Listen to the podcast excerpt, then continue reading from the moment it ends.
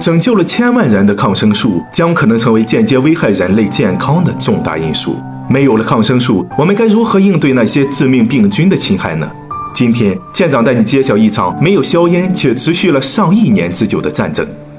在人类还未使用抗生素之前，很多感染性疾病都是致命的。一个小小的伤口，或是喝了不干净的水，都有可能夺取人们的生命。细菌就像是人类的克星一样恐怖。而随着抗生素的发明，一夜之间使我们拥有了一个非常强力的超级武器。抗生素的强大，让我们逐渐忘记了细菌曾是一个可怕的怪物。随着人类开始滥用抗生素去治疗一些并不是那么严重的疾病，细菌开始了自己的进化，它们开始慢慢对我们的超级武器免疫了，并且进化出了超级细菌，这种对所有抗生素都免疫的可怕细菌。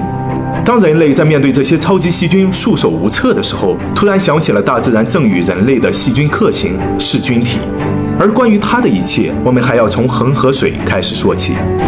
恒河作为印度文明的发源地，是印度人民心中的圣河，也是其周边居民维持生活所需的命脉。二零零七年，恒河被评为世界五条污染最为严重的河流之一。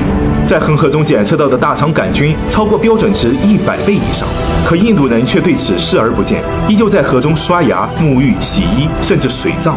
经常会有这样的事情发生：在恒河中洗澡的时候，突然飘来一具浮尸，可大家对此却不以为然。